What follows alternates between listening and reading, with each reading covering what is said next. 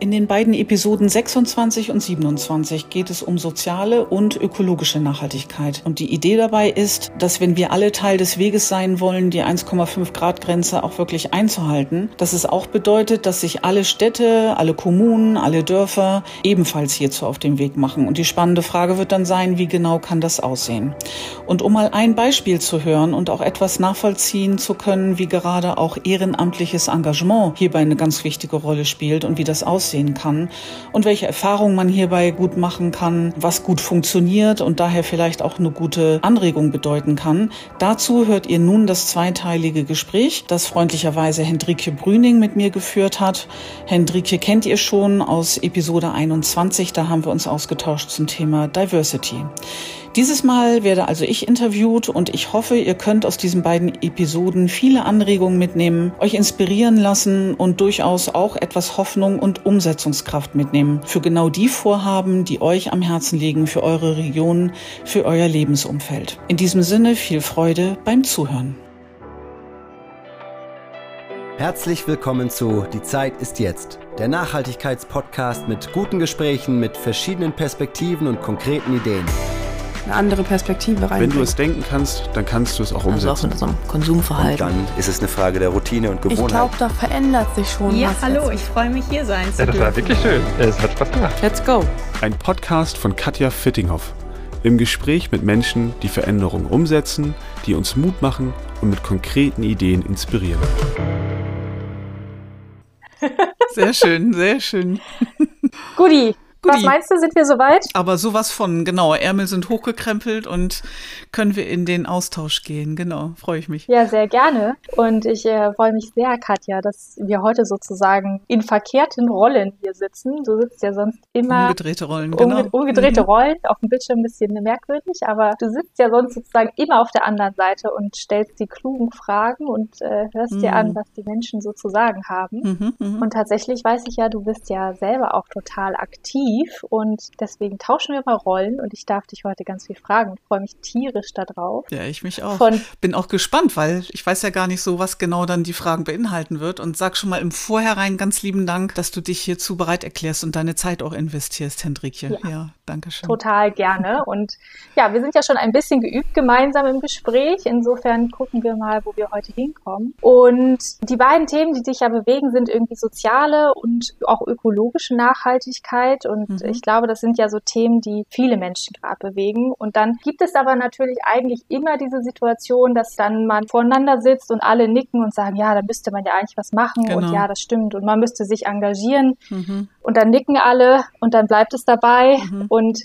Du und ihr habt ja etwas geschafft, was dann eben viele nicht schaffen. Ihr seid konkret ins Handeln gekommen mhm. und habt dieses Bündnis gegründet, das Bündnis Familienfreundliches Grasberg. Genau. Und da würde ich jetzt total gerne mal erfahren, wie seid ihr sozusagen über das Nicken hinweggekommen? Was war die Initiative? Wer hat was in die Hand genommen? Wie seid ihr gestartet? Ja, also gestartet haben wir zu einem Zeitpunkt, da bin ich noch gar nicht Teil des Bündnisses gewesen. Das war 2006 und da ist aufgrund Grundlage der Initiative vom Bund ausgehend, vom Bundesministerium für Familie, Senioren, Frauen und Jugend im Rahmen der lokalen Bündnisse für Familie eben die Idee entstanden, auch für die Gemeinde Grasberg so ein Bündnis auch ins Leben zu rufen.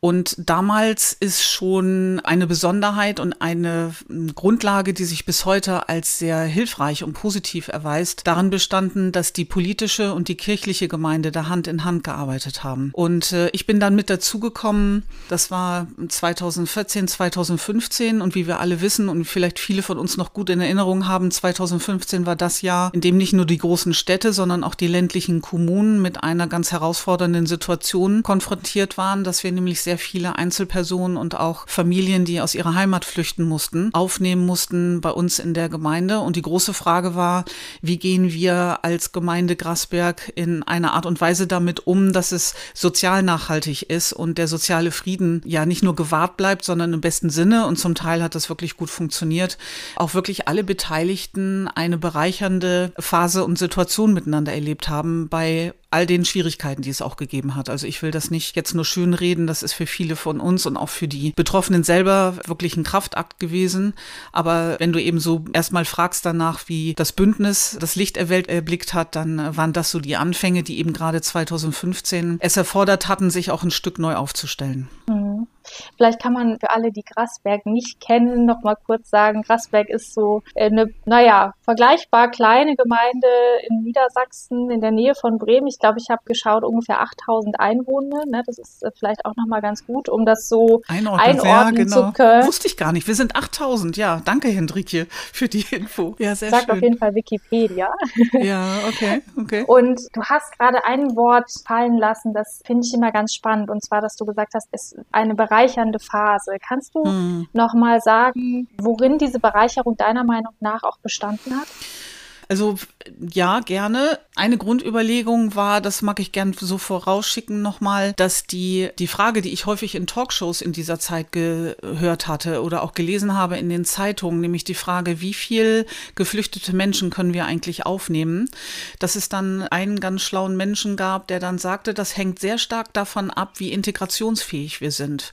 Also so nach dem Motto, je integrationsfähiger eine Gemeinde oder eine Stadt ist auf der einen Seite, desto aufnahmebereiter und fähiger ist sie auch auf der anderen Seite. Und wenn diese beiden Kräfte in einem guten und gesunden Verhältnis noch zusammenwirken, dann ist es etwas, wo man bereichernde Situationen erleben kann oder Phasen erleben kann. Also einmal, wir kriegen alle mit, dass wir uns in der Selbstwirksamkeit am wohlsten fühlen, wenn wir in einer herausfordernden Situation sind und den Eindruck haben, wir können selber etwas gestalten und selbstwirksam sein.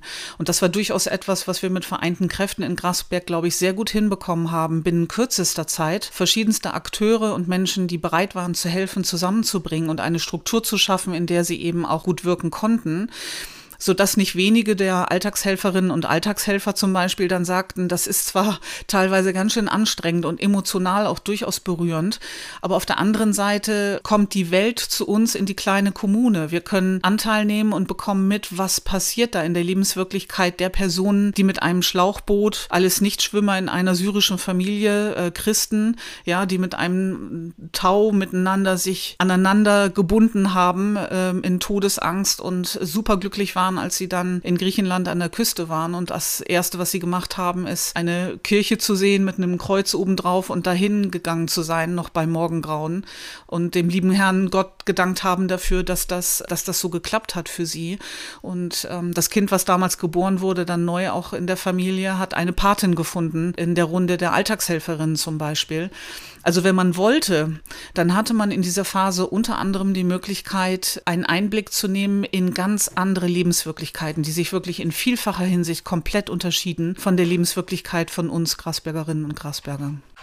Und würdest du sagen, dass diese Form von Bewusstsein dafür vielleicht auch ein Hintergrund ist, um sich in sowas zu motivieren und dann tatsächlich auch zu engagieren? Weil ich, du hast ja gerade angesprochen, es ist halt auch anstrengend, das kann man, glaube ich, nicht verschweigen. Aber diese, dieser Erfolg dieser Maßnahme oder ähm, auch dieses Bündnisses, wie du es ja beschreibst, steckt ja dahinter, dass die Leute Motivation daraus ziehen. Und kannst du da nochmal so einen Einblick geben, ja, was mhm. die Leute bei der Stange hält sozusagen? Ich glaube, da kommen wie so häufig ganz viele verschiedene Komponenten so zusammen. Und ich glaube auch, dass das ein Prozess ist, der im besten Fall wie so ein Reißverschluss ineinander wirken kann. Es gibt ja Menschen, die haben diesen ganz spontanen Impuls einfach von, ich möchte helfen. Ich sehe diese berührenden Berichte und Videos im Fernsehen und es gibt einfach einen Teil in mir, der möchte helfen, weil ich ein empathischer Mensch bin und so. Es gibt durchaus aber auch, das haben wir dann auch gemerkt, als wir 2017 zum Beispiel zum Abschluss dieser sehr intensiven Phase eine Art Abschiedsfest gemacht haben mit den Zollhouse Boys sehr hoch aufgehängt, ein schönes musikalisches Fest mit Mitwirkung auch von ganz vielen geflüchteten Menschen. Das hat auch deutlich gemacht, dass das eine Phase gewesen ist, in der man auch motiviert war dadurch, glaube ich, dass man gemerkt hat, dass die Struktur so gut aufgebaut war, dass zum Beispiel ehrenamtliches Engagement nicht verpufft ist, sondern gut kanalisiert wurde. Also die Frage, wenn es da Menschen gibt, die kommen rein in eine Gruppe und melden sich nur und sagen, ich will helfen, wo wird Hilfe gebraucht? Wenn dann dann minimal wenig Zeit und Energie investiert werden muss, um dann diese Hilfsbereitschaft zusammenzubringen mit dem Bedarf, dann ist das schon mal eine sehr gute Sache. Also eine gute Organisation, wir haben so ein bisschen über uns selbst geschmunzelt, aber das hat super funktioniert. Wir haben ein kleines Organigramm gebaut und haben zugesehen, welche Akteure haben wir, wer kann was beitragen, wie können wir es so hinkriegen, dass was nötig ist an Kommunikation und Austausch untereinander stattfindet, aber es nicht überorganisiert wird, sondern immer noch in einem sehr gesunden Verhältnis ist. Und ich glaube, das haben wir mit allen Beteiligten sehr gut hinbekommen. Auch mit einer Handschrift, finde ich, die sich sehr ausgezeichnet hat, dadurch, dass sie sehr unprätentiös war und ist. Das ist etwas, was ich total ansprechend finde. Also ähm, einfach anzupacken und sich darüber zu freuen, dass man gemeinschaftlich etwas bewegen kann. Und ich glaube, das bildet dann auch wiederum eine Attraktivität, die dann auch weiteres ehrenamtliches Engagement auch anzieht. Wäre so eine Arbeitshypothese. Ja, tatsächlich ist ja die Struktur, die ihr hinterlegt habt, wirkt sehr professionalisiert. Du bringst natürlich auch einen Hintergrund mit, den du dann da ja auch einbringen kannst, der aus so einer Richtung kommt. Mhm. Und wenn man jetzt gucken würde und sagt, wir wollen sowas auch aufbauen, was würdest du sagen? Okay, motivierte Leute zusammenbringen, aber wie habt ihr diese ja schon professionalisierte Struktur so hingekriegt, dass sie euch nicht überorganisiert, aber sie doch da ist? Das finde ich einen ganz spannenden Punkt mhm. tatsächlich. Mhm. Also etwas, was wir ja, du bist auch in diesem professionellen Kontext ja auch unterwegs, so wenn wir agil arbeiten oder wenn wir Projektstrukturen aufziehen, dann ist häufig ja einer der Dreh- und Angelpunkte, der sehr wohltuend ist, zu Beginn des Prozesses zu klären, die Frage, wer ist in welcher Rolle unterwegs. Und ich war damals noch relativ neu, auch in der Gemeinde und in der Aktivität im Bündnis. Und für mich war es erstmal ganz wichtig, überhaupt in Resonanz gehen zu können mit dieser Idee, dass ich mit meinem Handwerkszeug als Unternehmensberaterin etwas beitragen kann kann, was positiv ist, um zum Beispiel das ehrenamtliche Engagement gut zu koordinieren. Und das war sicherlich einer der ersten Schritte, dass ich reingegeben habe, wie ich mir vorstellen könnte, wie man das organisieren kann und habe mit den beiden Sprecherinnen des Bündnisses mich zusammengesetzt und diese Idee besprochen, um erstmal mitzubekommen, habe ich ein Mandat dafür. Und das ist angenommen worden und wir haben dann im Laufe des Weges mehr und mehr gute Erfahrungen und Vertrauen dann auch entwickeln können, sodass das würde ich erst erstmal sagen, eine Grundlage war. Und ich glaube, ein weiterer Baustein ist gewesen, zu einem relativ frühen Zeitpunkt eben so etwas wie eine Übersicht der Aktivitäten zu machen. Was wir aus dem agilen Arbeiten auch kennen, visualisieren, visualisieren, visualisieren. Mhm. Also deutlich machen, okay, welche Akteure gibt's eigentlich? Und das war für mich damals als Newcomerin auch total hilfreich, weil da gab's die Kleiderbörse und dann gab's den ehrenamtlichen Bus und dann gab's Aktivitäten der Kirche und der Gemeinde. Und ich hatte bis dahin immer nur so die Schlagwörter gehört und habe mitbekommen, wenn ich meine Kleider irgendwo abgeben will, dann kann ich da hingehen. Aber wie diese schon bestehenden Institutionen und Aktivitäten überhaupt zusammenhängen, war etwas gewesen, was ein großes Fragezeichen für mich darstellte. Sodass der zweite Schritt oder einer der nächsten Schritte dann darin bestand, wirklich so ein Organigramm zu bauen und das dann aktiv auch zu nutzen dafür, dass wir alle Menschen, die mitarbeiten wollten, eben auch haben eine Orientierung geben können von, okay, wo ist deine Aktivität angedockt und wo zahlt welche welche Aktivität auf eine andere ein und an welchen Stellen ist es auch ganz hilfreich, wieder in zusätzliche Abstimmungen zu kommen. Also das war sicherlich so ein weiterer ganz wichtiger Baustein. Und diese Aktivitäten, die du ansprichst, das ist ja auch ein spannender Punkt, nämlich genau die Frage von mit unseren knappen hm. Zeitbudgets und äh, im Ehrenamt unbezahlt, was machen wir eigentlich? Also was wird eigentlich gebraucht? Wie seid ihr da vorgegangen? Also ist es eher so ein bisschen der Impuls von, okay, ich habe das im Angebot, das könnten wir machen oder was wird gerade gebraucht und wie wird das vielleicht auch so ein bisschen abgewogen? Ne? Man, man hat ja Ehrenamtliche, die vielleicht Kompetenzen mitbringen, aber man hat vielleicht auch einen konkreten Bedarf auf Seiten der Personen, die gerade als Geflüchtete Schritte dazukommen. Wie habt ihr die Maßnahmen oder die Aktivitäten eigentlich konkret entwickelt? Also wo kriegen wir meine die Ideen her, wenn ich mhm. was tun will? Das Tolle ist ja, dass ganz häufig die Dinge wie aus Zauberhand selbst organisiert entstehen. Also wenn zum Beispiel einer der ersten Anlaufpunkte war, dass wir uns vorgenommen haben, dass alle Personen, die nach Grasberg kommen und die flüchten mussten, eine Ansprechpartnerin oder einen Ansprechpartner bekommen, neben den Offiziellen im Rathaus. Die waren natürlich auch total ja zeitlich überfordert. Die mussten ganz viel gleichzeitig machen machen und waren, glaube ich, sehr froh, dass es dann eben dieses Netzwerk an Ansprechpartnerinnen und Ansprechpartnern gab. Also, dass durchaus Wünsche sich konkretisierten aus der Gruppe derer, die aktiv schon dabei waren und dass wir durchaus, ich sage jetzt mal, wir haben das Orga-Team gegründet dann innerhalb des Bündnisses, so als die Anlaufstelle, die waren dann, wir waren Dreh- und Angelpunkt für alles, was eben genau solche Fragen klären konnte, wie zum Beispiel, was wurde gebraucht und was wird angeboten. Und das kann man sich wie so ein Marktplatz dann vorstellen. Uns erreichten dann Anfragen und uns erreichten ganz viel Vorstellungen. Also die Alltagshelferinnen und Alltagshelfer hatten total klar, schnell, dass natürlich die geflüchteten Familien äh, Deutschunterricht brauchen. Jetzt sind wir von der nächsten größeren Gemeinde mit einer Volkshochschule durchaus so weit entfernt, dass man dann nicht mal eben mit dem Fahrrad hinfahren kann. Dementsprechend war klar, es ist, wäre gut, wenn wir Deutschkurse organisieren würden, ja, die im Gemeindehaus stattfinden. Also kirchliche Gemeinde war mit dabei. Wir haben viele pensionierte Lehrerinnen und Lehrer bei uns, die dann gesagt haben, klar, machen wir.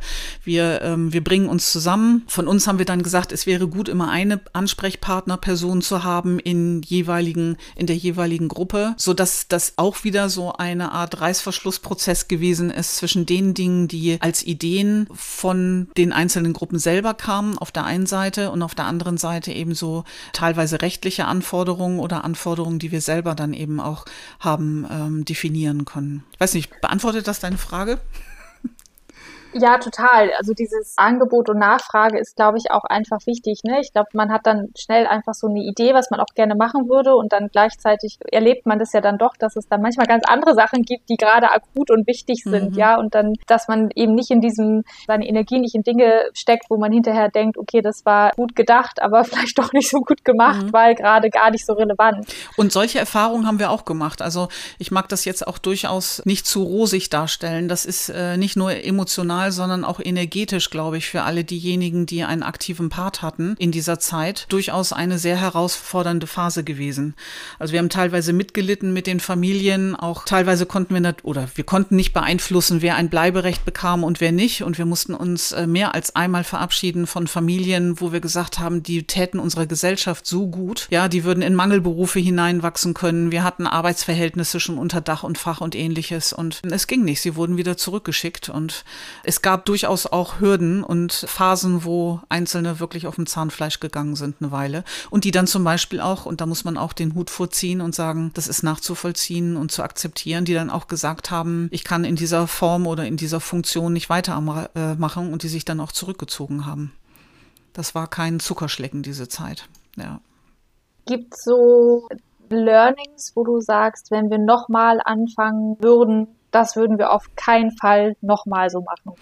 In gewisser Hinsicht haben wir jetzt ja nochmal angefangen. Also wir haben ja die Situation, dass wir jetzt nochmal einen, einen Schub oder vermehrt geflüchtete Menschen aus der Ukraine bekommen. Bei all der Unvergleichbarkeit äh, oder der Besonderheit der jetzigen Situation. Also wir hatten damals, ähm, das ist auch so ein Stück der politischen Gemeinde und unserer Bürgermeisterin zu verdanken, die es geschafft hat, vornehmlich äh, Familien damals in der Zeit 2015 bis 17 zu uns zu bekommen. Aber wir hatten auch Einzelpersonen. Jetzt ist es natürlich so, dass wir zu, weiß ich nicht, 95 Prozent Frauen und Kinder bei uns haben. In gewisser Hinsicht haben wir angefangen und und nochmal wieder neu angefangen. Und eine der Learnings, die wir umgesetzt haben, sind zum Beispiel solche Dinge, dass wir früher als 2015 anfangen, so etwas wie ähm, Supervision anzubieten für die Alltagshelfer und Alltagshelferinnen oder auf eine andere Art und Weise mit der Presse zusammenzuarbeiten und die sozialen Netzwerke zum Beispiel stärker einzubinden, wenn es darum geht, eben auch im Ort darüber zu informieren, was wir gerade tun. Also eine Sache, worüber wir damals auch schon uns sehr gefreut haben, war, dass die Sozialverträglichkeit Erträglichkeit unseres Engagements relativ hoch war. Also wir hatten aus der rechten Szene zum Beispiel so gut wie keine Rückmeldungen oder Probleme.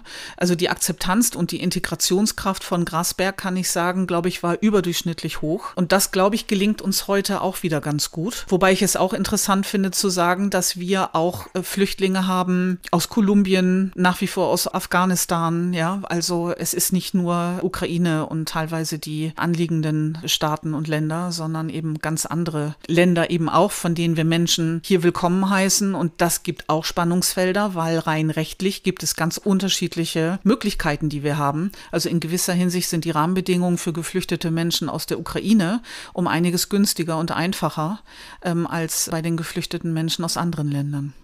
Da steckt man dann ja auch mit seinem äh, Engagement ganz schnell in so einer großen gesellschaftlichen Debatte. Ne? Und wir haben das bestimmt auch eben alle schon mal gehört. Gute Flüchtlinge oder äh, nicht so willkommen geheißene, geflüchtete Personen. Mhm. Das sind ja so Wordings, die einen da auch beeinflussen. Und das stellt natürlich auch immer ein bisschen die Frage, wir wissen alle, Ressourcen sind endlich. An einer gewissen Stelle muss man irgendwie priorisieren. Habt ihr da Erfahrungen mitgemacht oder wie seid ihr damit umgegangen, wenn mal so die Frage ist, okay, wir, was machen wir jetzt als erstes? Was ist gerade das Wichtigste?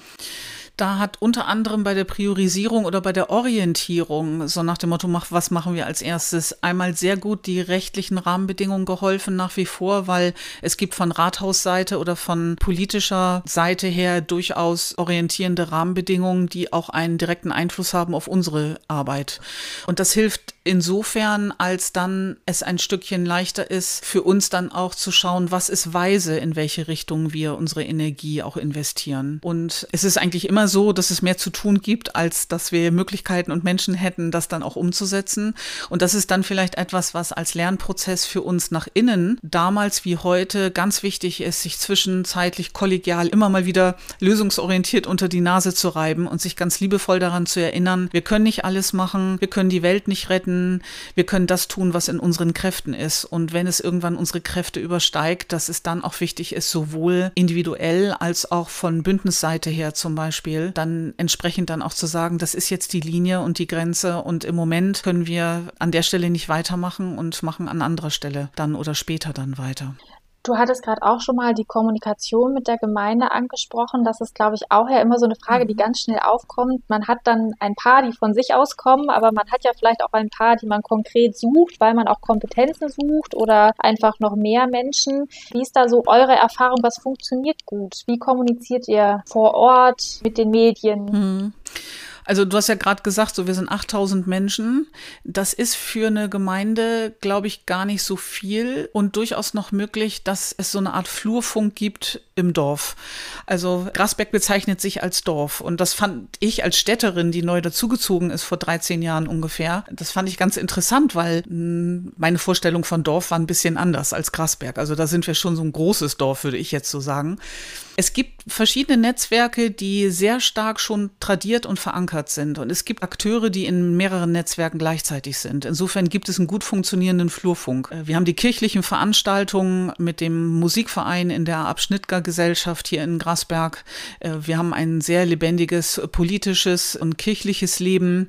Es gibt eben das Bündnis Familienfreundliches Grasberg. Seit neuestem gibt es das äh, Klima- und Nachhaltigkeitsforum Grasberg. Und so gibt es unterschiedlichste Aktivitäten Aktivitäten. Wir haben Familientheater, was in der Kirche probt. Also ich könnte diese Liste jetzt fortführen. Und all das sind Netzwerke, die so gut miteinander in Kontakt stehen, dass wenn man bestimmte Impulse gerne in das Dorf hineinbringen möchte, man mit relativ wenig Aufwand genau das auch bewerkstelligen kann.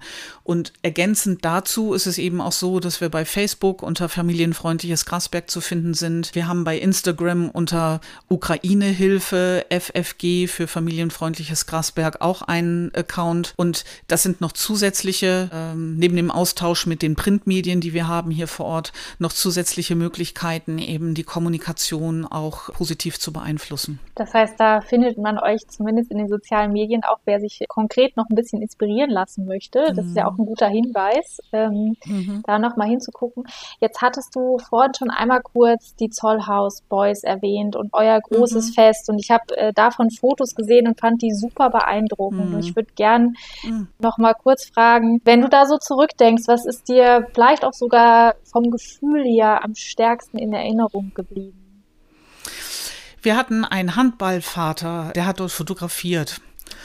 Ah, jetzt muss ich tiefer ein- und ausatmen, weil du, äh, wenn du explizit meine Gefühle ansprichst dazu, dann ist das so wie auf Knopfdruck. Das ist ein sehr emotionaler Abend gewesen.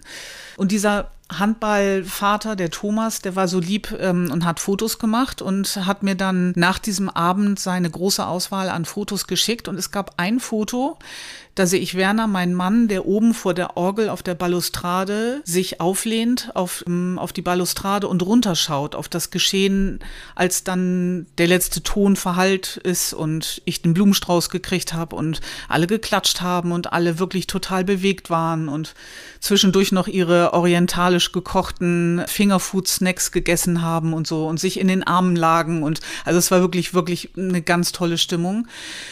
Und Werner hatte Tränen in den Augen, als er nach unten schaute und hat mir dann auch so im Nachhinein erzählt, das war so schön, das erlebt zu haben, dass an diesem Abend wirklich die Welt zusammengekommen ist. Und ich mag gern so zwei, drei Sätze dazu sagen, wie diese Idee entstanden ist, weil das hatte auch durchaus seinen Hintergrund, sage ich mal so.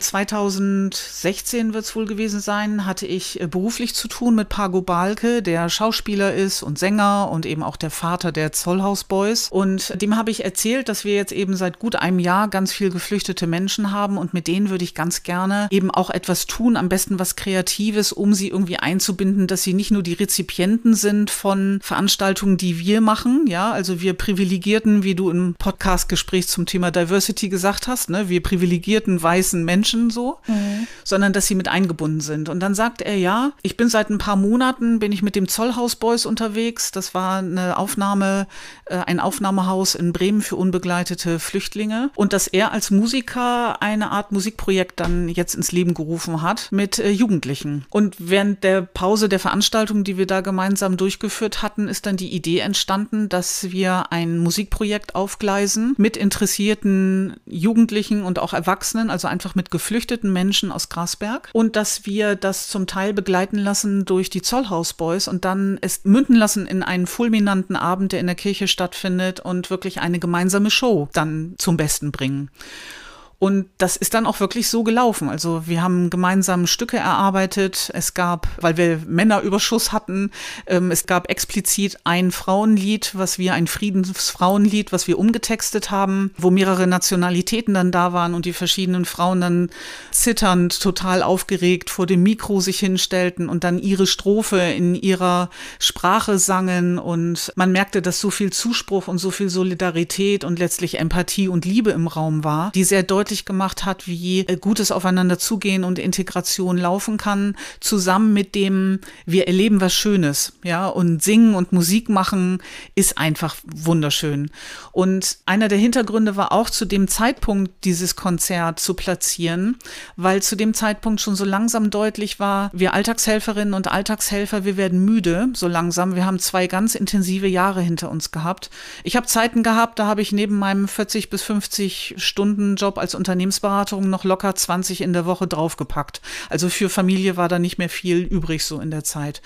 Und es war auch deutlich, dass die Art der Begleitung durch uns sich auch verändert. Also dass wir das Ende dieser Phase markieren wollten und wertschätzen wollten durch dieses Fest, um allen Beteiligten auch deutlich zu machen, wir bedanken uns bei allen und wir würdigen diese sehr gelungene, intensive Phase der Begleitung und hatten dann Muttis, die ganz viel für uns gekocht hatten, aus Syrien, aus ach, überall, ähm, unterschiedlichsten Ländern. Und übrigens auch, und da bin ich ein bisschen stolz drauf, wir haben durchaus auch Alltagshelfer und Alltagshelferinnen gehabt, die selber früher geflüchtet sind. Wir waren hier von damals hier im Büro und haben mit ein paar Leuten, die mit uns arbeiten, mal gefragt, wie ist das eigentlich bei uns? Wer hat welche Flüchtlingsgeschichte? Und alle von uns hatten eine. Also meine Großmutter ist aus Polen geflüchtet, ja, als sie eine junge Frau waren, noch mit den Kindern unterm Arm und einen Handwagen. Und das war die Habe. Und so hatten die anderen das auch erzählt. Und da ist so deutlich auch geworden, dass man gar nicht weit schauen muss, dass wir selber auch Flüchtlingskinder oder Flüchtlingsenkel sind. Und wir hatten dann solche Szenen zum Beispiel, dass wir einen älteren Herrn, der nach wie vor Alltagshelfer ist, den habe ich ein paar Mal besucht und habe seine Flüchtlingsgeschichte aufgeschrieben. Und wir hatten eine junge Frau, die mittlerweile, glaube ich, jetzt gerade Abi gemacht hat, eine junge afghanische Frau, die ihre Flüchtlingsgeschichte auch aufgeschrieben hat. Und dann habe ich das so gemacht, dass ich diese beiden Flüchtlingsgeschichten dann wie ein Mosaik immer abwechselnd zusammengeschrieben habe und die Zollhausboys haben dazu Musik gemacht im Hintergrund. Und allein dieses Bild, diese junge Frau aus Afghanistan und dieser ältere Herr aus Deutschland, ne, der jetzt so in seinem Einfamilienhaus wohnt und seine Enkel betreut und so, Man hat mitbekommen, dass wir alle Teil der großen Menschheitsfamilie sind und dass diese starken Signale, wenn du mich danach fragst, was so meine Emotionalität auch ist, wenn ich danach zurückdenke, dass wir an dem Abend haben erleben können, dass wir alle zu der großen Menschheitsfamilie gehören und eine Form und Möglichkeit finden, dieses in einer schönen, bewegenden, positiven Art und Weise auch zu erleben. Das ist wirklich ein ganz bleibender und berührender Eindruck auch. Wow, das klingt total schön. Und für alle, die dich jetzt nur hören, kann ich verraten, man sieht Katja das auch an, mm. wie stark das in Erinnerung geblieben ist. Und mm. ich finde, man merkt, wie, wie gut es euch da offensichtlich gelungen ist, einen Begegnungsraum zu schaffen, wo man sich auch in der Gemeinsamkeit begegnen ja. kann. Ne? Und, ja. und das würde mich fast dann auch dazu bringen, dich noch auf das anzusprechen, was du eben auch schon im Halbsatz erwähnt hast, mhm. nämlich das Klima- und Nachhaltigkeitsforum, was ja thematisch anders ausgerichtet ist, aber auch ein Begegnungsraum sozusagen mhm. zu einem mhm. Thema und, und Menschen ist. Und und wie genau sich dieser Begegnungsraum entwickelt hat und aus einer Idee auch vor Ort gemeinsam ins Tun zu kommen und Nachhaltigkeit konkret umzusetzen. Ein Forum entstand, in dem man sich eben nicht nur informiert hat oder auch aufregen konnte, sondern konkrete Ideen entstehen und auch umgesetzt werden. Darüber tauschen wir uns in der nächsten Sommerepisode aus. Sie wird am 18.08. online gehen, denn wir sind ja noch im Sommermodus und damit im 14-tägigen Rhythmus neue Folgen zu veröffentlichen. Seid also gerne mit dabei, euch von guten Beispielen ins inspirieren zu lassen. Und wenn euch diese Gespräche gefallen, dann seid ihr herzlich eingeladen, diesen Podcast zu liken, ihm zu folgen, sodass ihr automatisch informiert werdet, wenn neue Folgen online gehen und natürlich andere Menschen hiervon zu erzählen, sodass die Community weiter wächst und gute Beispiele für nachhaltige Themen immer mehr Menschen erreichen. Das war der Nachhaltigkeitspodcast Die Zeit ist jetzt.